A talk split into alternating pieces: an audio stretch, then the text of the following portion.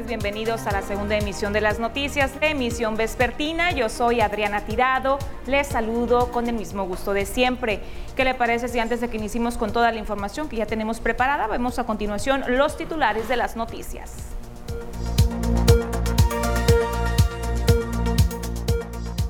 Baja la afiliación ante el IMSS por pandemia.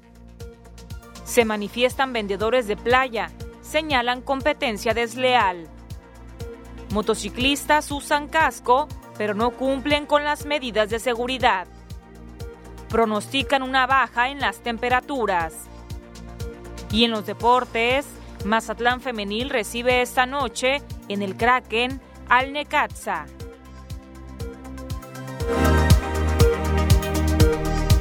Comencemos con la información de este día, jueves 11 de marzo.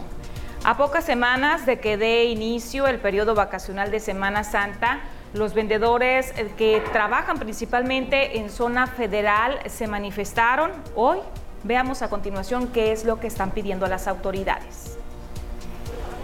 Cientos de vendedores ambulantes en zona de playa pertenecientes a seis sindicatos se manifestaron esta mañana en una marcha pacífica para hacer llegar a las autoridades federales y municipales un oficio en el que solicitan una reunión de carácter urgente para exigir un ordenamiento en la zona federal marítima.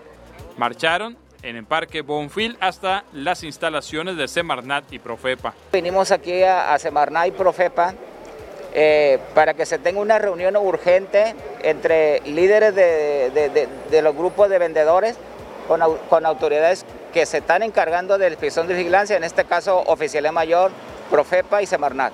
Denuncian competencia desleal, aseguran que el número de vendedores ilegales los ha rebasado en número, hay niños trabajando en la zona de playa y proliferación de bandas musicales, todo sin control, sin ningún tipo de inspección y vigilancia.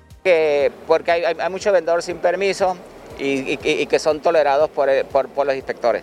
¿Ya han externado ustedes esta situación? Varias veces. Entonces lo estamos haciendo ahorita porque previniendo que viene Semana Santa y, va a ser peor. Entonces que queremos también que actúe el gobierno, ¿sí? Y, sobre todo el DIF también. El, DIF que se, ponga a trabajar, que inspeccione zona federal para que detecte a los niños. ¿Como cuántos niños más o menos habrá? Bueno, habrá pues como unos, conté como unos 20 el otro día que con un permiso tienen a toda la familia trabajando y, eso hace que se vea más. Y ahorita eh, eh, la Semarnat, pues nosotros no podemos hacer un cambio de giro por lo mismo, porque dicen que la zona está saturada. Pero en realidad la delegada nunca se ha presentado a ver la zona federal, cómo se encuentra. La zona federal es tierra de nadie. En un espacio de, de unos 300 o 400 metros hay como de 10 a 12 bandas tocando. Y no se nos hace justo porque nosotros pagamos nuestros impuestos, pagamos todo, estamos al corriente de todo y para que vengan otros y que se quieran, como quien dicen, engrandecer, pues no. ¿Saben como cuántas personas son las que andan así regular? No, pues son bastante, casi lo mismo que nosotros. Después de entregar los oficios correspondientes en las dependencias federales de Semarnat y Profepa, el contingente se dirigió al ayuntamiento de Mazatlán Ahí también expusieron sus quejas. Fueron recibidos por el secretario del ayuntamiento y el oficial mayor, quienes se reunieron en privado con los dirigentes de los diferentes sindicatos para tratar de darle seguimiento a esta problemática. Con imágenes y edición de Gustavo García, informa para las noticias TVP Omar Lizárraga. Y una vez que lograron dialogar con autoridades del municipio, particularmente con el área de oficialía mayor, veamos qué fue lo que se acordó. Llegamos al acuerdo que vamos a reunirnos con las, autoridades federales y municipales para, buscar acuerdos que, que le den solución a, esta, problemática. ¿Ya han detectado ustedes esto que ellos denuncian, sobre todo mucha proliferación de vendedores que, pues, que no tienen los permisos? Mira, todos los días retiramos mucha gente de la playa que no tienen permisos. Pero igual la playa es muy grande, se vuelven a meter y, eso es lo que, esa es la parte que hacemos. No dejar que, haya tolerados ni vendedores sin permiso en la playa. ¿Y tienen alguna fecha tentativa para reunirse? Bueno, vamos, vamos a esperar si eh, eh, localizar, ellos dejaron una, solicitud con las autoridades de Semarnat y Profepa, vamos a esperar que nos convoquen dependiendo de, de la fecha que le den. Y mire, tras la salida de la síndico procuradora, el Seisela Bojorques Mascareño, de su área, del área que ocupaba el interior del municipio, bueno, pues tal parece que no dejó pendientes, no hay auditorías por revelar, sin embargo, esa dependencia continúa trabajando y van por nuevas auditorías en otras áreas del municipio. Esta información la compartió Naila Velarde, quien es la síndico procuradora provisional. Me comentaron que dejaron todo cerrado, ya no quedaron auditorías pendientes, sino auditorías nuevas. Llegué preguntando por las dependencias que faltan de auditar para entrarles, entre ellas está Jumapam, está el rastro TIF y está el sistema DIF para poder entrar a la auditoría. Ya empezamos procesos con la primera. Cuando ya tengamos bien eh, el proceso, ya, lo voy a, ya voy a poder dar a conocer con cuál vamos a iniciar. Eh, es una dependencia algo grande y pues yo creo que va a ser muy importante la auditoría para poder apoyar en ese trabajo que ha venido haciendo la síndico procuradora. Sí, sí, sí, hicieron las observaciones para cada una de las dependencias ya para que cada una pues pueda darle el seguimiento a las observaciones. Fíjate que son muy profesionales todos, este, cuando llegué yo hablé con ellos, yo les dije que somos muy respetuosos en, en los dineros del ayuntamiento y sabemos que el tema de dar bajas y altas representa una buena cantidad económica para el ayuntamiento. Entonces, no, seguimos con la misma línea del gobierno de austeridad. Y mire, ahora vamos a cambiar de tema. Hoy por la mañana sentimos aquí en el puerto de Mazatlán que las temperaturas descendieron, amanecimos fresco, en una mañana fresca sentimos aquí en Mazatlán. Bueno, pues tal parece que este fin de semana las temperaturas continuarán bajando, situación que se debe a la presencia de la novena tormenta invernal. Vamos a escuchar a continuación a Hugo Nordal, quien es el jefe del Servicio Meteorológico Local de la Conagua. Así es, que ya viene avanzando por el norte del país, ya incluso eh, está asociado con una vaguada polar y la corriente en chorro provoca, que está provocando más bien ya la novena tormenta invernal de la temporada, que incluso ya se empieza a registrar algunas nevadas en la sierra de la Rumorosa, en Baja California. Se esperan caída de nieve también sobre las zonas altas de Sonora y Chihuahua y aquí en la mayor parte del noroeste pues tendremos una baja significativa en las temperaturas matutinas que estarían un poco más frescas de lo que han estado ahorita. Por lo pronto ahorita, eh, mañana jueves, perdón, viernes, eh, se continuará igual, parecido a, la mañana de hoy, pero el sábado y domingo podríamos tener temperaturas que podrían llegar eh, por debajo de los 12 grados Celsius por la mañana y el día templado con vientos que podrían estar de 25 hasta 30 kilómetros por hora con probables rachas. Importante tomar en cuenta el pronóstico del clima para este fin de semana, sobre todo el momento de que vayamos a planificar nuestras actividades. Con esta información tenemos que irnos a la primera pausa comercial. Antes le invito y le recuerdo que ya tenemos disponible nuestra línea de WhatsApp eh, para que se ponga en comunicación con nosotros, nos envíe reportes ciudadanos, sus quejas con fotografía o bien también puede compartirnos algún video y los estamos mostrando aquí durante el noticiero. Pausa comercial, regresamos.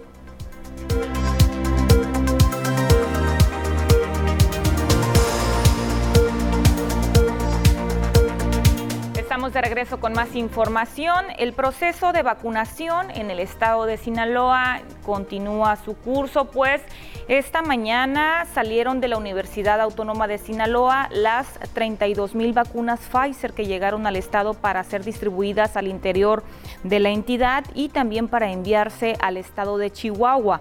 Estuvieron en los 30 ultracongeladores que la UAS puso a disposición de la Secretaría de Salud para conservar a menos 70 grados las inmunizaciones contra el COVID. Vamos a escuchar a continuación al secretario de Salud en Sinaloa, quien nos habla precisamente sobre este tema. Se quedan 15 mil dosis en Sinaloa para completar los municipios de Nabolato, que ya habíamos empezado por supuesto, pero la región de Altata también será Cozalá y Angostura. El resto sale hoy mismo a, Chihuahua para la aplicación de vida a partir seguramente de mañana. Nosotros arrancaremos, pudiera ser también que mañana por el manejo de la red de frío. El secretario de Salud en Sinaloa, Efren Encinas Torres, detalló que hasta ahora se tiene cubierto un 70% de adultos mayores vacunados en los 13 de los 18 municipios del estado con 130 mil dosis aplicadas ya. Con más información en relación al tema de la vacunación, el gobernador del estado, Quirino Ordaz Coppel, estuvo de visita ayer aquí en el puerto de Mazatlán y fue abordado por los medios de comunicación. Allí dijo que va a aprovechar la visita del presidente de la República, Andrés Manuel López Obrador, para este fin de semana. Viene aquí a Mazatlán. Bueno, pues ahí le va a solicitar que haya más apoyos para Sinaloa en el tema de la vacunación. Sobre todo, pues ahora que viene el presidente le plantearé justamente que nos ayude para, para que eso sea posible y, además que se atienda y se apoye a los profesores, a las maestras y a los maestros, porque eso nos permitiría plantear ya un regreso presencial gradual a clases. No hay una fecha todavía tentativa, eh, pienso que será en el mes de abril, ojalá pudiera ser en lo que resta este mes, pero pues ya abril está enfrente, son dos semanas más. Por eso es que voy a aprovechar la visita del presidente para pedirle que nos apoye y llegue más vacuna para los municipios grandes. Ya lo escuchábamos de viva voz del gobernador, eh, todavía no hay una fecha exacta para un regreso a clases presencial, pero sí están contemplando ya la posibilidad de vacunar a todo el personal docente, al magisterio del estado de Sinaloa. Vamos a seguir con más información de otro tipo y es que como ya le hemos venido informando, durante la pandemia, particularmente durante los primeros meses, se registró la pérdida de miles de empleos. Esta situación se dio a nivel nacional, situación que se, eh, se vio reflejada al interior del Instituto Mexicano del Seguro Social con una baja en las afiliaciones. La pandemia por el COVID-19 ha representado una baja considerable en afiliaciones al Instituto Mexicano del Seguro Social por la pérdida de empleos. De visita en Mazatlán para presenciar el informe de labores del IMSS Sinaloa, Zoé Robledo Aburto, el director de la institución en el país, reconoció el impacto económico que ha significado la emergencia sanitaria. Hubo una disminución importante, sobre todo en los, a partir de abril, mayo, junio, eh, hacia julio y ya para agosto, septiembre se fue recuperando. Tuvimos una caída en diciembre de, eh, de un número importante de trabajadores. Sin embargo, enero, febrero y lo que va de marzo ya son puros números positivos. Yo estoy seguro que para junio el trabajo formal que se tiene registrado ante el Seguro Social, que es de 20.4 millones de trabajadores, se estará recuperando hacia mediados del año. Por su parte, Luis Rafael López Ocaña, representante en Sinaloa del IMSS, puntualizó las metas logradas aún con la emergencia, reconociendo que hubo déficit en la atención de pacientes alternos al coronavirus, particularmente los de cáncer, para quienes ya hay una estrategia trazada. Que en cierta forma había sido descuidado, la atención de los niños con cáncer. Sabemos que nos hacen falta algunos medicamentos, se han conseguido, se está luchando. Y en Sinaloa vamos a instalar un área de quimioterapia en el Hospital Regional 1, Culiacán, a un lado de donde va a ser la unidad de cuidados intensivos, que ya se empieza el proyecto y estará aproximadamente en unos dos meses. Nos acaban de autorizar el centro de mezclas también para su instalación, que cuesta cerca de 30 millones de pesos y que en este año también tendremos, donde se van a preparar las mezclas y no dependeremos de una industria para ver si llega o no el medicamento. Acompañando el evento celebrado en el interior del Teatro IMSS Mazatlán, el gobernador del estado de Sinaloa, Quirino Ordaz Coppel, destacó el aporte que ha hecho la institución en medio de la pandemia a un año del primer caso de contagio en México para beneficio de las y los sinaloenses. Con imágenes y edición de Pedro Velarde, reportó para las noticias TVP Cecilia Barrón. Continuando con más temas de salud, le voy a presentar, como todos los días lo realizamos, la información sobre los casos activos que prevalecen en la República Mexicana de casos de COVID-19. Vamos a ver la información en cuanto al número de casos confirmados, 2.144.558 es el acumulado que se tiene, de los cuales están activos 42.428. Mexicanos fallecidos 192.488 y por el contrario, eh, quienes ya tuvieron COVID-19 y se recuperaron, hay eh, casos registrados, documentados 1.685.996. Enseguida vemos lo que ya corresponde a la entidad, el estado de Sinaloa, los casos confirmados 34.618, sospechosos 564, fallecidos 5.463 sinaloenses, desafortunadamente una cifra que todos los días vemos que está en incremento. Eh, recuperados 28.636, continúa en color rojo de acuerdo al semáforo epidemiológico, Culiacán, la capital del estado. Enseguida le presento la información de manera ya desglosada sobre cada uno de los municipios que conforman nuestro estado. Tenemos a OME con 96 casos activos. Vemos que la incidencia poco a poco va bajando para el municipio de Ahome. Ya no se encuentra en color rojo. Vamos avanzando. Esperemos y que la misma situación se empiece a ver reflejada en todos los municipios del estado, particularmente en Culiacán, porque es precisamente este municipio el que continúa liderando este listado con el mayor número de casos activos, con 239 casos. Tenemos, por el contrario, municipios que eh, poco a poco están bajando, incluso algunos que no tienen eh, casos activos como Concordia, Cozalá, tenemos a Escuinapa y Angostura con solamente tres casos, Badiraguato con cinco, Choice eh, con dos, El Ota 14, El Fuerte 11, Guasave 29. ¿Cómo estamos aquí en el puerto de Mazatlán? Bueno, tal parece que el comportamiento pues se quedó eh, permanente, 60, 65 casos activos, hoy tenemos 66 y eh, continuamos todavía en color azul, de acuerdo al reporte de la Secretaría de Salud en Sinaloa, Salvador Alvarado con 10, El Rosario 5, Mocorito 2, Sinaloa Municipio 5, Nabolato 29 casos activos. Con esta información nos vamos a ir a una pausa comercial. Le invito para que continúe con nosotros. Tenemos más noticias.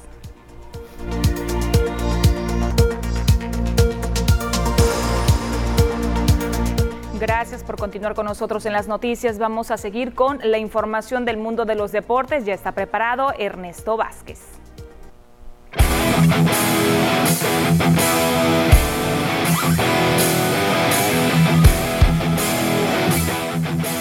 Amigos, ya listos con la información deportiva el día de hoy, jueves, ¿no? Con temas muy interesantes, los que tenemos, eh, por supuesto, que llevarles hasta casita en materia de deportes y sobre todo con una de las mejores marcas más conocidas o equipos más conocidos, Venados de Mazatlán. Y el día de hoy se encuentra con nosotros Paul Luque, precisamente para hablar de lo que es Venados de Mazatlán, lo que se viene para el equipo Venados de Mazatlán para esta siguiente temporada en el aspecto del béisbol y también del baloncesto, ¿no? Del deporte Ráfaga, director de Mercadotecnia, Marketing y Ventas de Venados de Mazatlán y Venados Básquetbol, presidente ¿no? de, este rubro. Paul, ¿cómo estás? Muy buenas tardes. Muy bien, pues aquí eh, la verdad que contento de estar con ustedes, eh, impresionado de todo lo que tienen aquí en el CED. ¿no? Muchas gracias. Y, y, sobre todo, pues buenas noticias, ¿no? Para la gente que le gusta el rey de los deportes, para uno de los mejores equipos de la Liga Mexicana del Pacífico, como son Venados de Mazatlán, pues ya, ya pueden ir apartando su butaca, ¿no? Para lo que viene a ser la siguiente temporada. Sí, es, es el anuncio, es lo que traemos ahorita de, promoción, descuentos y demás que pueden aprovechar ya para apartar su carnet en la parte de socio Venados, aprovechar esta oportunidad. La verdad que dicen, sacar la temporada, ya están vendiendo el siguiente, la siguiente temporada, pero es parte de esa estrategia de vea, aparta tu lugar con lo mínimo que, solicitamos y velo pagando. Ahora sí que. Que cuando empiece la, temporada ya tengas tu, ya, no te preocupes, ¿no? Exacto, entonces esa es la intención y, de, pues, de, comunicar a todos que tenemos ahorita un descuento del 40% en, ciertas zonas y que lo aprovechen, ¿no? Que, que, nos interesa que sigamos viviendo esa gran fiesta, lo que representa el béisbol, lo que representa Venados para, para Mazatlán y que todos estemos ahí. Y como quien dice, ¿no? Eh, el que madruga Dios lo ayuda, como dice el bicho, ¿no? Y en el caso que si madrugas comprando tu carnet desde temprano, pues te llevas un descuento, ¿no? En, en, alguna de las zonas, como ya nos apuntabas, Paul, para lo que viene a ser la participación del equipo de los Venados de Mazatlán en la Liga Mexicana del Pacífico. Y cabe de recalcar que, pues, directamente esa afición que fue durante la temporada, pues fue reconocida, ¿no? O sea, por el buen comportamiento que tuvo eh, sin, sin, tirar o hablar mal de, algunas otras ciudades, pero creo que Mazatlán fue, fue la mejor ¿no? de los que tuvieron afición. Sí, fíjate que fuimos muestra de la Liga Arco Mexicana del Pacífico en el tema del manejo de, protocolos, en el manejo del flujo de, toda la afición. Eh, creo que hicimos un gran trabajo que nos sirvió de práctica para concluir con la Serie del Caribe que tuvimos, que también fue muy exitosa en ese sentido. ¿no? Sí, fuimos muy rigurosos en cierta medida pero fue buscando la parte de, cuidar a todos nuestros fans. ¿no? Y, creo que también la parte, Paul, del aficionado que puso su granito de arena, ¿no? El, comportarse, el estar ahí para que pudieran seguir asistiendo a lo que viene a ser el estadio y, que, y que cumplieron, ¿no? Con eso a mí me platicaba gente que venía de Culiacán, que venía de otras ciudades que estaban sorprendidos con el tema de salud y seguridad que estaban llevando dentro del estadio, que no se lo estaban tomando como una broma, ¿no? Sí, el reto era pues hacer una temporada diferente por todo lo que hemos vivido, pero mantener una esencia de la fiesta de lo que representa béisbol, ¿no? Creo que lo logramos, sí, de una manera segura con la fiesta de béisbol y que el aficionado lo disfrutara, ¿no? O sea, en cierta medida. Y esa es la intención para esta temporada, ¿no? Y vemos la, gente cómo se, se, comportó, cómo estuvo, respetando la sana distancia, el tema de los protocolos de, salud. Y esa es la intención. Y, ojalá que así sea, ¿no? Que para la próxima temporada, pues esos listones amarillos ya no los veamos que no haya ningún problema. Y si eso sí, pues hay que apartar su lugar. Sabemos que en Mazatlán o en Sinaloa se, puede hacer sin ningún problema. Sí, hay mucha, hay mucha afición que ya lo está aprovechando, que ya pasó esta primera etapa de apartar su butaca y la primera etapa de descuentos. Ahora seguimos con los descuentos del 40%. Y les voy a dar rápido el, número de WhatsApp para que se comuniquen y pidan informes. 6691 16 y 6691 58 Ahí está, ¿no? El tema de aparta tu carnet aprovecha ahorita desde temprano para que no tengas problema para disfrutar del mejor béisbol de México como es la Liga Mexicana del Pacífico. Otro tema de Venados de Mazatlán, sabemos que Venado pues abarca varias eh, disciplinas y una de ellas el básquetbol que la gente lo ha aceptado bastante bien. Venados y el Deporte Rafa ganó la próxima temporada, pues también ahí en, uno de los mejores lugares para disfrutar del básquetbol en nuestro país también lo tiene Mazatlán, como es el CUM, donde se estará llevando también a cabo eh, los partidos del equipo de Venados. Sí, en la parte de Cibacopa, liderados por nuestro presidente Rogelio Sánchez de la Vega, estamos en, próximos a tener reunión para definir eh, la manera de, que vamos a jugar tanto estructura, en la parte de, de protocolos y demás. Sabemos que son varios estados los que nos involucramos entonces tenemos que ver eh, lo que rige cada estado ¿no? y empatar a algo que, nos haga, que nos haga poder tener nuestra competencia. Está planeada para finales de mayo, tentativamente, y vamos a buscar pues, eh, los tiempos idóneos para poder realizar nuestro, nuestra temporada. ¿no? La idea es que, que este año tengamos Ibacopa sí. de una forma segura para los fanáticos, para nuestros jugadores y para todos los involucrados. ¿Aquí todavía hay oportunidad de, adquirir carnet o todavía, o todavía no, Estamos se ha abierto la puerta? están también los carnets disponibles en, ahí en, oficinas de Venados de Mazatlán.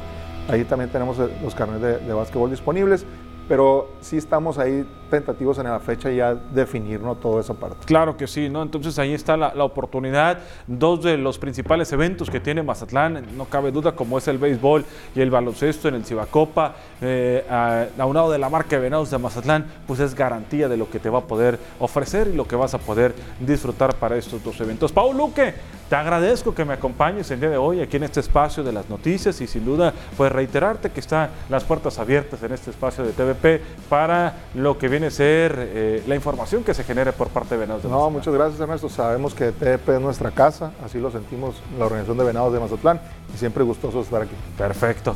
¿Me esperas tantito? Claro que sí. Vamos a darles una información a la gente que, está, eh, que nos está viendo, ¿no? Y una invitación, sobre todo, para decirles que hoy a las 6:45 el partido de Mazatlán FC femenil ante el equipo hidrocálido, ante el conjunto del Necaxa, a través de la señal de TVP. No se lo pierda, 6:45 de la tarde, Mazatlán buscando meterse entre los ocho primeros lugares en la Liga MX femenil. La información deportiva, lo más relevante que tenemos hasta el momento aquí en este espacio de las noticias. Ya lo comentábamos, hablábamos de eh, los venados de Mazatlán, tanto en el béisbol como no en lo que es el básquetbol. Vamos a la pausa, regresamos aquí en las noticias.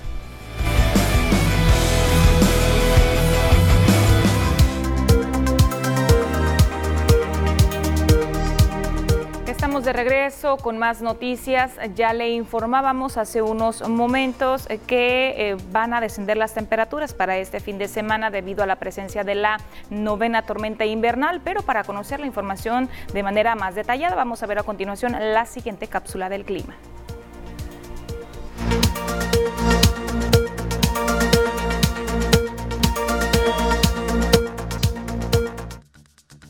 Hola, ¿qué tal y buenas tardes? Bienvenidos aquí al reporte meteorológico. Qué gusto acompañarlos ya en este jueves, casi fin de semana. Damos inicio con el reporte meteorológico para conocer las temperaturas actuales en algunos puntos importantes del país, comenzando por Tijuana. Aquí tenemos leves lluvias con 14 grados. La Paz el día de hoy agradable con 21 grados. Guadalajara 32. Acapulco despejado con 31 grados. Y para finalizar Mérida, muy caluroso con 34 grados. Nos vamos a conocer las temperaturas actuales en nuestro estado. En Sinaloa podemos ver valor de temperatura los cuales varían entre los 24 y los 33 grados. También podemos ver condiciones de cielo mayormente nubladas en la mayor parte de nuestro estado que nos esperan los próximos días comenzando en Mazatlán, actualmente con un cielo parcialmente despejado. Sábado igual se mantiene la misma condición de cielo al igual que el día domingo. Las máximas que van a variar entre los 23 y los 24 grados para Mazatlán. Y en la capital, Culiacán, actualmente con un cielo mayormente nublado y 31 grados, se mantiene como máxima para el día de mañana con cielos parcialmente despejados. Solamente el sábado se mantiene parcialmente nublado y las mínimas que se prevén entre 9 y los 12 grados para el sector de la capital. Ya en el caluroso el día de hoy con 33 grados, un cielo mayormente nublado. Ya para viernes y sábado se mantiene parcialmente despejado, solamente domingo parcialmente nublado. Las máximas que van a llegar hasta los 32 grados para el día domingo y la próxima semana en Guamuchil. Ya para Guasave, aquí tenemos un cielo totalmente cerrado y 31 grados. Mañana se comienza a despejar. Domingo se mantiene parcialmente nublado.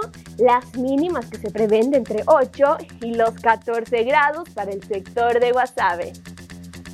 Ya más al norte, en Los Mochis, actualmente con un cielo totalmente cerrado, para el sábado ya se mantiene totalmente despejado. Las máximas que van a variar entre los 25 y los 28 grados en Los Mochis. Respecto a la fase lunar, nos mantenemos aún en cuarto menguante. La salida de la luna a las 5 horas con 35 minutos. La puesta de la luna a las 16 horas con 57 minutos. La salida del sol a las 6 de la mañana con 23 minutos. Y ya para finalizar, la puesta del sol a las 18 horas con 17 minutos. Hasta aquí el reporte meteorológico. Espero que tengan una excelente tarde.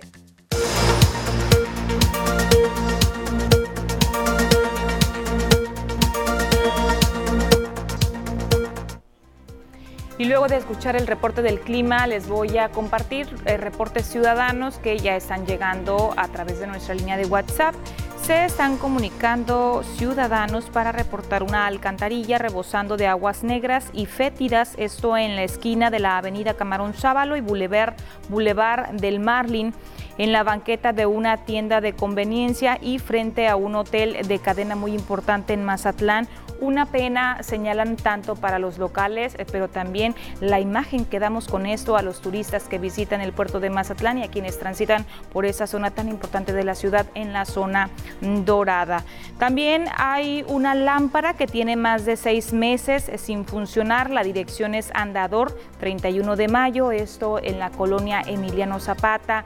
Hacen un llamado a las autoridades de servicios públicos municipales, de la Dirección de Servicios Públicos, de Alumbrado Público, para que eh, atiendan esa situación allá en la colonia Emiliano Zapata.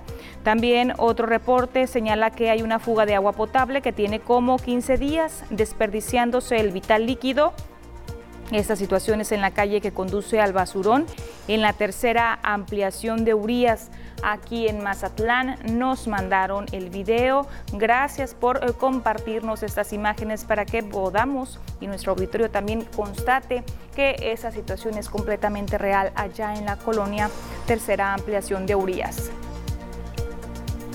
Le recuerdo rápidamente, nuestra línea de WhatsApp es 6692 405644 Todavía tiene oportunidad de eh, contactarnos, mandarnos sus reportes y los estamos comentando, por supuesto, con gusto aquí en el noticiero. Pausa comercial, continuamos.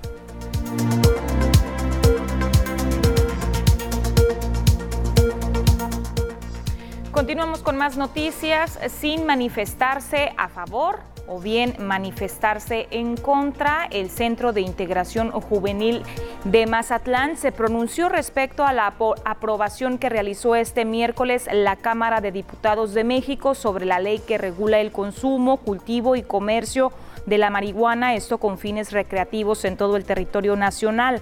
La directora del SIG Mazatlán, Rosa Elena Sánchez Moraila, aseguró que por su parte continuarán realizando el trabajo preventivo, esto con el propósito de informar a las personas los riesgos que conlleva el consumir cualquier tipo de sustancia. Precisó que se enfocarán con las y los menores de edad para que tengan información con evidencia científica y que eviten el consumo, pues a más temprana edad que se inicia, el impacto que se tendrá será más significativo. Vamos a escuchar a continuación a Rosa Elena Sánchez Moraila. Definitivamente nosotros tenemos que continuar con el trabajo preventivo. Este, sabemos cuáles son los, los riesgos que conlleva a mayor disposición de cualquier sustancia, los riesgos incrementan, ¿no? Entonces sí tenemos que continuar trabajando dentro de lo que es la materia de prevención, sobre todo con nuestros menores de edad, para que ellos conozcan cuáles son los daños o consecuencias del uso o abuso de las sustancias. Definitivamente, pues que ellos tengan la información este, con evidencia científica, desde luego, para que eh, eviten caer en las, en las sustancias, ¿no? porque a más temprana edad que inicien ellos el consumo de cualquier sustancia, definitivamente el daño o el impacto que va a tener en su etapa de juventud o en la adultez, pues sí va a ser más significativo para ellos. Y en otro orden de ideas, la Coordinación de Educación Vial en la zona sur hace un llamado tanto a motociclistas como ciclistas para que usen el casco de manera adecuada, sobre todo cascos que cumplan con las especificaciones y por supuesto que estén en buenas condiciones. De cada 10 accidentes vehiculares que ocurren en Mazatlán, entre 5 y 6 están involucrados motociclistas. Esto de acuerdo a las estadísticas de la Coordinación de Educación Vial. Roberto Jaime Rodríguez informó que en algunos percances dejan consecuencias trágicas o que marcan para toda la vida a los conductores de motos. Y aunque aclaró que actualmente la mayoría utiliza casco, se ha detectado que en un gran porcentaje estos no cumplen con las medidas de seguridad, es decir, utilizan el casco para evitar ser infraccionados, pero no con el fin de ser protegidos en caso de participar en algún accidente. Muchas personas, por, porque no lo multen, porque no le levanten la infracción, pues compran un casco que es para andar en patinetas, para andar en una bicicleta, que son muy diferentes. Algunos usan algunos que usan los de obra, que no traen ni siquiera el cinto para abrocharse. Entonces el casco tiene que ser certificado, tiene que ser con, que te quite el golpe del aire, que te proteja la cabeza completa. El casco viene caducando cuando está agrietado, cuando se le arranca la cinta donde se abrocha el cuello o cuando pierde su acoginamiento. Entonces, este, esta parte de, la resistencia del casco, a veces las personas los traen todos quebrados, sin abrochárselos aquí al cuello, y eso no sirve de nada. ¿Por qué? Porque en una pérdida de control, el casco va a salir volando y no te va a cubrir absolutamente nada. El coordinador de educación vial hizo un llamado a los motociclistas para que adquieran otros aditamentos de seguridad como guantes y coderas. Estamos recomendando a los motociclistas que, que aparte del casco que sea certificado, que adquieran coderas, rodilleras, este, esqueletos de plástico, que traigan la luz prendida de la moto, que se salgan de los puntos ciegos del, automovilista. Son algunas recomendaciones que estamos haciendo a las personas que se acercan a sacar licencia y que queremos que se cuide más ese tipo de, de conductores que aquí en Mazatlán hay bastantes motociclistas. Roberto Jaime dio a conocer que también es muy frecuente el observar a motociclistas mandando mensajes o hablando por celular, descuidando su labor de conducir. Dijo que hace dos semanas, tan solo en un día, en Mazatlán se reportaron 15 accidentes de motociclistas, entre ellos derrapamientos, por alcance a unidades estacionadas y por manejar exceso de velocidad y sin respetar los señalamientos viales. Imágenes y edición de Pedro Velarde, Sergio Victorino, Las Noticias. Importante este llamado que hace la Coordinación de Educación Vial a los motociclistas porque muchas veces somos testigos eh, que incluso van niños arriba de las motocicletas, el papá y la mamá llevan su casco, pero al menor lo dejan desprotegido. O bien también ocasiones que el menor lleva un casco, pero son los cascos no adecuados, por ejemplo, los que usan para patinar. Y al momento de que se pudiera presentar un impacto, simplemente ese casco al niño o la niña no le sirve absolutamente de nada. Hay que tomar en cuenta estas importantes recomendaciones. Voy a continuar con información de otro tipo eh, de seguridad también, porque en dos personas resultaron lesionadas. Eh, afortunadamente fueron lesiones leves luego de volcar la unidad en la que se transportaban sobre la carretera internacional México 15. El vehículo de modelo Spark salió de la cinta asfáltica por causas que aún se desconocen, eso en el kilómetro 4 de dicha rúa federal. Los hechos se registraron como a las 9 de la mañana de ese día jueves y a ese lugar acudieron elementos de bomberos veteranos de Mazatlán, así como elementos de la Guardia Nacional, quienes brindaron el apoyo y levantaron el parte de manera correspondiente. y este jueves por la mañana se registró un fuerte incendio en el patio de una vivienda ubicada por la calle Sanalona de la colonia Insurgentes. El aviso a las autoridades se dio como a las 11 de la mañana, donde se hablaba de explosión de un tanque de gas que sería la causa que generó el incendio, pero esta versión no fue confirmada por los cuerpos de auxilio. El siniestro, que solo dejó daños materiales, consumió materiales plásticos, llantas y una cama que se encontraba en dicho patio.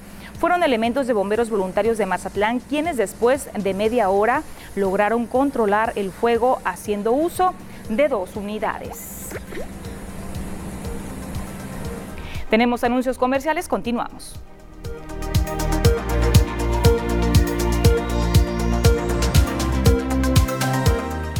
Vamos a continuar con más información. Mire, enseguida le voy a presentar una situación que se está presentando en la colonia Adolfo López Mateos en relación a las múltiples quejas de, del drenaje, de las deficiencias en el drenaje que se está presentando aquí en Mazatlán. Hago una corrección, esta situación es en la colonia Benito Juárez año cumplen ya algunos vecinos de la colonia Benito Juárez de estar lidiando con un problema de aguas negras en varias calles a la redonda. El drenaje se les ha rebosado al grado de no poder usar sus baños. Los servicios de las casas ya no se pueden utilizar, los baños y este se les mete el drenaje y este, las noches pues corre así hacia los lados. Es la privada del muelle, es la avenida Revolución, es Agustín Melgar y es la Montes de Oca. Pues estamos con, con el problema del, del drenaje oiga, y, y, el, y las molestias de, de, de, los malos olores y, y ya es, es insoportable, ya, oiga, ya tenemos mucho, mucho tiempo.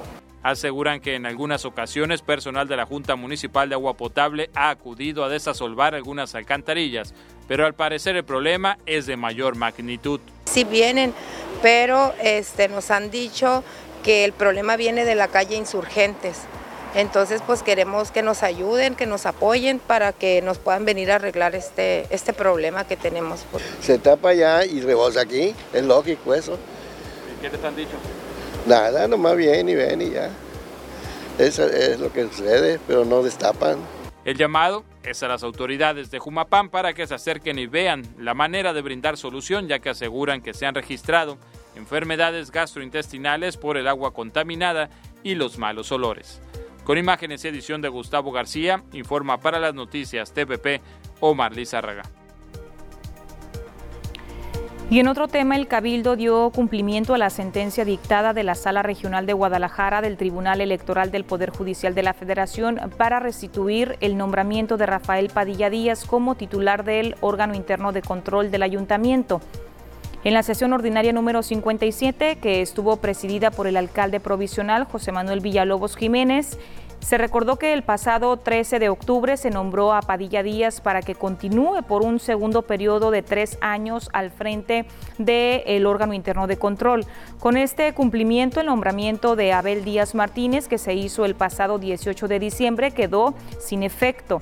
En la misma reunión se avalaron los decretos enviados por el Congreso del Estado para la creación de los municipios de El Dorado y Juan José Ríos. Asimismo, se avalaron la revalidación de licencias de alcoholes, los cambios de denominación y de domicilio de negocios dedicados a la venta y consumo de bebidas alcohólicas, así como la ampliación de horarios regulares para venta y consumo de bebidas alcohólicas durante los meses de abril, mayo y junio.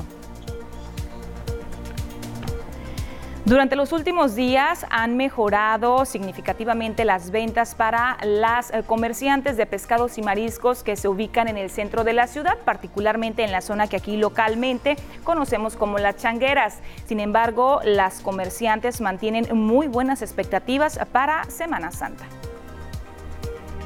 Con el inicio de la cuaresma, las vendedoras de pescados y mariscos ubicadas sobre la calle Aquiles Cerdán, en el centro de Mazatlán, han incrementado ligeramente sus ventas, sobre todo durante los fines de semana, pues actualmente registran un 60%, indicó Norma Leticia Beltrán Flores, socia de la Unión de Camaroneras de Mazatlán. Pues mira, ahorita estamos, estamos a un 60% de las ventas. Este, nos repunta los fines de semana, que es la gente que nos visita de fuera. Tenemos ventecita para la gente que lleva su marisco para, para sus casas.